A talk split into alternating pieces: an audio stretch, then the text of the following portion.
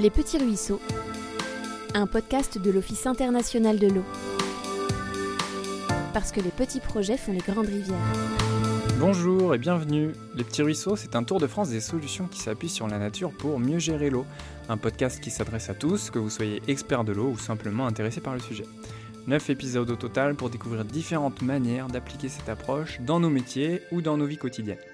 Je m'appelle Maxime et cette fois-ci, rendez-vous avec Xavier. Xavier Blanc, près de Limoges. On va parler d'une forêt qui se situe sur le plateau de Mille Vaches. Hein. Pour ceux qui ne connaîtraient pas, ce sont les premiers reliefs du Massif central en arrivant de l'Atlantique. C'est pas très très haut, à peine 1000 mètres d'altitude au maximum.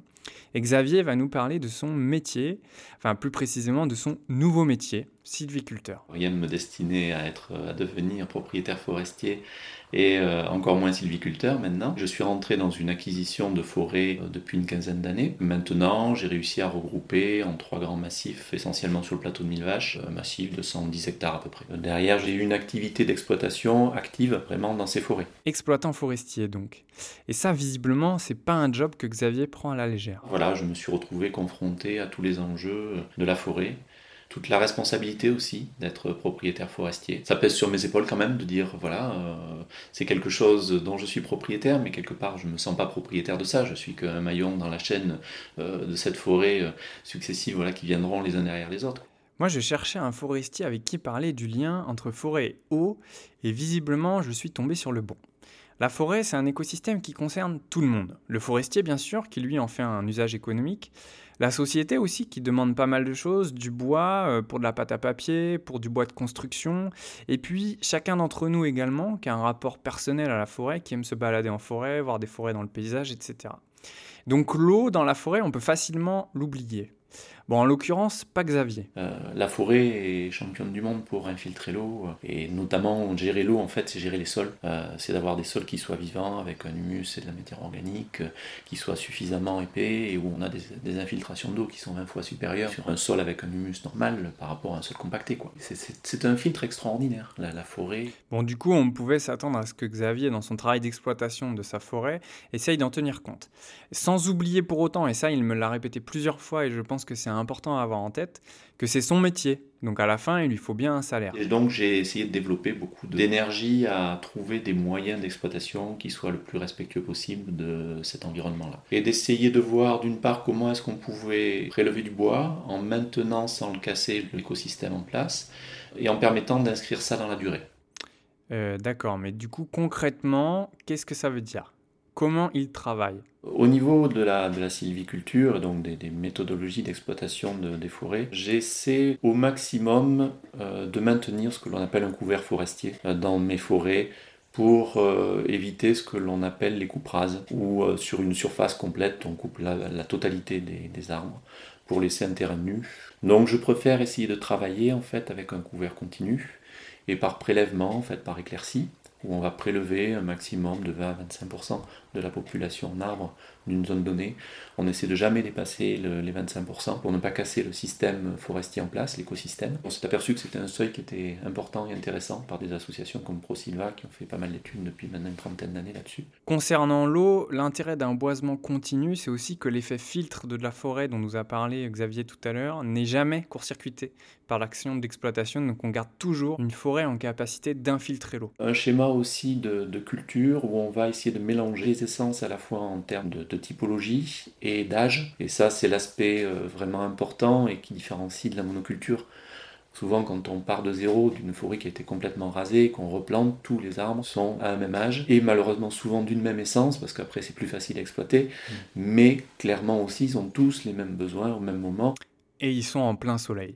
Et ça, ça devient clairement un souci avec les étés secs et brûlants des dernières années parce que les jeunes plants crament carrément et ne survivent pas aux premières années. Une autre spécificité de sa manière de travailler, c'est ce qu'on appelle les îlots de sénescence, c'est-à-dire des zones dans lesquelles il n'y a pas d'intervention forestière et où on laisse les arbres pousser jusqu'à leur mort sans les récolter. Dans toutes mes forêts, j'ai 10 à 20% de forêts que je laisse en libre évolution. Donc ça, c'est systématiquement. C'est des zones qui me servent à la fois de zone test aussi, pour dire, ben voilà, là j'interviens, là j'interviens pas, qu'est-ce que ça donne dans le temps? c'est intéressant aussi d'avoir ce, jugement et puis ce, repère dans le temps. Et puis dans ces secteurs-là, la capacité d'infiltration de la forêt est maximale, ce qui est une très bonne nouvelle pour la ressource en eau. Maintenant qu'on a vu sa méthode d'exploitation dans les grandes lignes, on va se focaliser sur un exemple. Une forêt qu'il exploite sur la commune de Ned, ça s'écrit N-E-D-D-E, Il y a la cité des insectes là-bas aussi, c'est facile à trouver sur le net. Parce que cette forêt, elle illustre très bien la manière dont exploitation forestière et ressources en eau interagissent. J'ai euh, trois grands îlots hein, en Haute-Vienne, et notamment donc un à Ned, et qui est le plus représentatif des problématiques de gestion de l'eau, puisque cette forêt qui fait 34 hectares d'un seul tenant longe la Vienne sur un kilomètre. La Vienne, vous l'avez deviné, c'est une rivière, elle traverse le nord du Limousin et se jette dans la Loire à Chinon. Et donc la forêt de Ned, elle se trouve à à peu près 20 km à vol d'oiseau de la source de la Vienne. Ça veut dire que dans la forêt, la Vienne, elle commence à faire plusieurs mètres de large, c'est plus un petit ruisseau, ça commence à être une belle rivière. Donc c'est un, lieu extrêmement bucolique et très sympa, qui tout de suite fait appel au sens, voilà, ça laisse pas indifférent, et qui tout de suite aussi renvoie sa responsabilité de forestier. Il faut faire attention avec ce que l'on fait dans l'exploitation forestière de, ces zones-là. Et euh, aussi, et ça c'est très intéressant, une zone humide, tourbeuse, de 4 hectares, une zone humide tourbeuse. Donc là, on parle d'un écosystème particulier dans lequel l'eau qui s'écoule très lentement permet à de la sphaigne de se développer. La sphaigne, c'est une mousse, une petite mousse. Et en fait, cette sphaigne, elle va se compacter progressivement au fil des années et former de la tourbe. Donc la tourbe, faut imaginer, c'est un genre de terre, mais euh, composé essentiellement de sphaigne qui s'est compactée. Et la tourbe, elle a plusieurs particularités. Elle stocke énormément de carbone et puis elle est capable de se gorger d'eau, vraiment comme une éponge. Et ça, euh, bah, forcément, dans le cycle de l'eau, c'est super important. Donc les zones tourbeuses, c'est des endroits stratégiques. Et en l'occurrence, la majorité des zones tourbeuses ont disparu de France au cours des siècles derniers. Donc le peu qui reste, euh, il faut les préserver. C'est super important d'y faire attention. Et euh, depuis l'acquisition de cette forêt, il y a une dizaine d'années, j'ai vu cette zone-là se faire envahir complètement par la forêt et être quelque part en danger.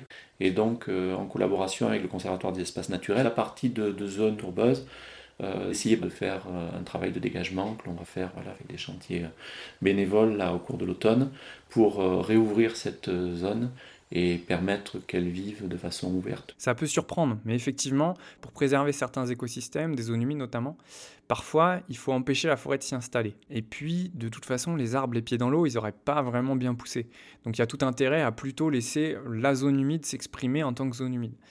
Et clairement, euh, ces 4 hectares sont pas perdus pour tout le monde. Avec l'agriculteur d'à côté qui fait de l'élevage euh, bovin en vue de faire de la transformation laitière. Et donc, ce qu'ils viennent faire, euh, pâturer ces bêtes voilà, de temps en temps dans ces zones-là pour après maintenir ouvert. Maintenir ouvert, c'est ce que je disais tout à l'heure, ça veut dire empêcher les jeunes arbres de s'implanter dans le milieu on poursuit le tour de la forêt de Ned. Il faut que les moyens matériels soient bien adaptés à la situation de la forêt. Et donc sur cette forêt concrètement, ben, tous les bords de Vienne, je les ai travaillés au cheval, en débardage, ou du treuil, euh, du micro-débusqueur. Euh, ouais, bon, forestier c'est un métier, forcément il y a des termes techniques.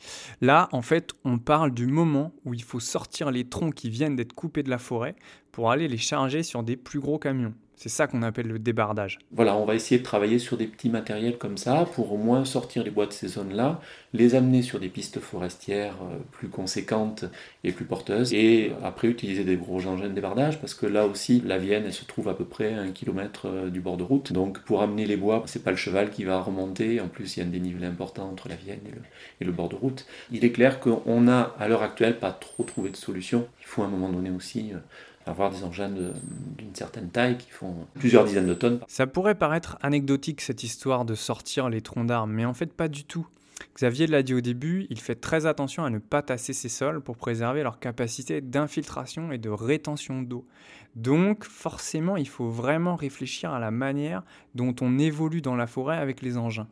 Donc euh, euh, automatiquement, euh, il faut essayer de préserver au maximum les sols.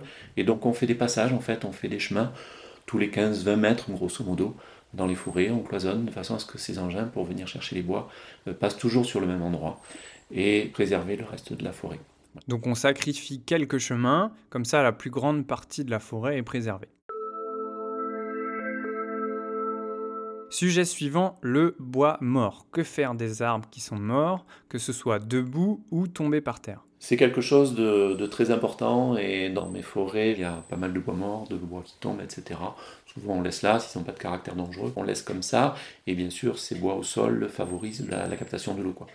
Je me bagarre un peu euh, avec les notions de forêt propre. Tiens, c'est marrant ça. Dans l'épisode 1, Mathilde avait dit à peu près la même chose à propos de la nature en ville. Je travaille beaucoup à l'idée de ne pas exporter tout le bois que l'on exploite. Des sous-bois, justement, maintiennent aussi, quand ils sont vivants, euh, une humidité au sol. Oui, le bois mort au sol et puis la végétation du sous-bois favorisent la qualité du sol, donc l'infiltration de l'eau. Sur le bois mort, il y a aussi une question sur la rivière. Est-ce que Xavier laisse le bois mort directement dans la rivière, dans la Vienne? Bon, en fait, euh, j'ai pas fait exprès, mais c'était une question piège pour lui. J'ai jamais eu de vraie réponse, euh, pour moi, claire et officielle, des gens du milieu de l'eau. Parce que, quand ai dit, quand j'ai un arbre qui tombe, qu'est-ce qu'il faut que je fasse? Certains disent, l'ambac, il a son intérêt pour euh, la, faune, la vie des poissons, etc. Et d'autres disent, ben oui, mais c'est aussi un obstacle dans le cours d'eau en lui-même, qui en plus peut avoir le danger d'aller euh, se stocker un peu en, aval et puis euh, faire carrément un barrage, etc. Donc là-dessus, voilà, je reste avec beaucoup de questionnements. Je pars du principe que tant que L'arbre qui tombe dedans ne traverse pas le cours d'eau et ne fait pas un embâcle trop important, je le laisse en place. Si par contre l'embâcle traverse carrément le cours d'eau, Là, par contre, on essaie d'intervenir, bien sûr, pour, euh, l'enlever. Il n'y a sûrement pas de réponse toute faite sur ce sujet, mais quand même, c'est vrai que le bois dans la rivière, il joue plusieurs rôles. Il ralentit un peu les écoulements, il offre de l'habitat pour la faune aquatique. L'enlever systématiquement, c'est pas toujours une bonne idée. Revenons à la forêt ce qui est intéressant aussi avec cet endroit, c'est que Xavier a pour projet d'en faire un lieu de formation, parce que comme ça fait 15 ans qu'il cherche, qu'il essaye et qu'il se questionne, il pense que cette expérience pourrait servir à d'autres. Voilà, ben justement, toutes les idées dont on vient de parler, c'est ça que je veux pouvoir euh, divulguer au grand public, euh, aux écoles, à des propriétaires forestiers qui profitent un peu ben, de mes 15 ans de galère pour euh, voilà, les, les, aider, les orienter vers des gens, des techniciens, des organismes et des associations qui euh, ont de l'avance, qui connaissent bien ces choses-là, qui sont plus pointus que moi. Et pour qu'ils soient peut-être un petit peu moins seuls, je me suis senti relativement seul au départ. Et comme ça, Xavier pourra montrer à d'autres comment il travaille, l'exploitation en couvert continu avec maximum 25% du bois récolté, le travail sur la zone humide, les techniques de débardage qui préservent les sols, et puis le maintien d'une partie du bois mort au sol et même dans la rivière. Au cours de notre échange, plusieurs fois, Xavier a insisté sur l'importance de prendre du temps, de ne pas aller trop vite. Alors sans surprise, quand je lui demande s'il aurait un conseil pour d'autres, c'est ce sujet-là qui revient direct sur la table. C'est de se laisser souvent un temps d'observation, de ne pas agir trop vite, et de prendre le temps à la fois d'essayer de, sentir par soi-même les choses et de se renseigner auprès de différentes personnes, pas toujours une personne, avant d'agir en forêt. Je crois qu'il faut par rapport à ça se, laisser le temps. J'aime beaucoup la phrase d'un des, gestionnaires forestiers euh, du coin qui a œuvré pendant longtemps, qui disait ben, quand j'arrive dans une forêt, je prends mon hamac, je le pose et je regarde. Je m'allonge dedans et j'attends, je vois ce qui se passe. Donc il faut savoir attendre et ne pas passer trop souvent dans les forêts en termes d'exploitation non plus. On dit que chaque euh, éclaircie, il faut au moins attendre 5 à 7 ans avant d'en refaire une derrière pour laisser le temps à la forêt de, s'adapter, de proposer des choses. Et c'est ça, je crois, qui est, qui est, vraiment important. Il faut essayer vraiment de jouer avec le temps. Un autre point qu'il a évoqué, ça je m'y attendais pas du tout, c'est le PSG. Le PSG, plan simple de gestion, c'est un document obligatoire qui planifie, qui organise dans le temps l'action du forestier sur son boisement. Donc a priori, on pourrait imaginer que c'est une formalité un peu administrative que tout le monde fait, mais sans forcément y réfléchir. Bon, en fait, non, c'est une démarche super intéressante à faire. Quand euh, moi j'ai fait mes plans simples de gestion, j'ai adoré cette phase, parce qu'il m'a permis au départ de, d'observer ma forêt, de prendre le temps de me l'accaparer, d'analyser les sols, de voir toutes les essences qu'on avait en place, de faire des placettes pour euh, vérifier un endroit donné, qu'est-ce qu'on avait. Euh, et tout ce travail d'analyse qui a duré des fois plusieurs années, euh, je trouve est passionnant, super intéressant. Et avant de dire qu'est-ce que je vais faire et d'en demander l'agrément, de bien bien réfléchir ce que l'on va faire et d'essayer de bien observer ce milieu. dans lequel on va avoir en fait une influence.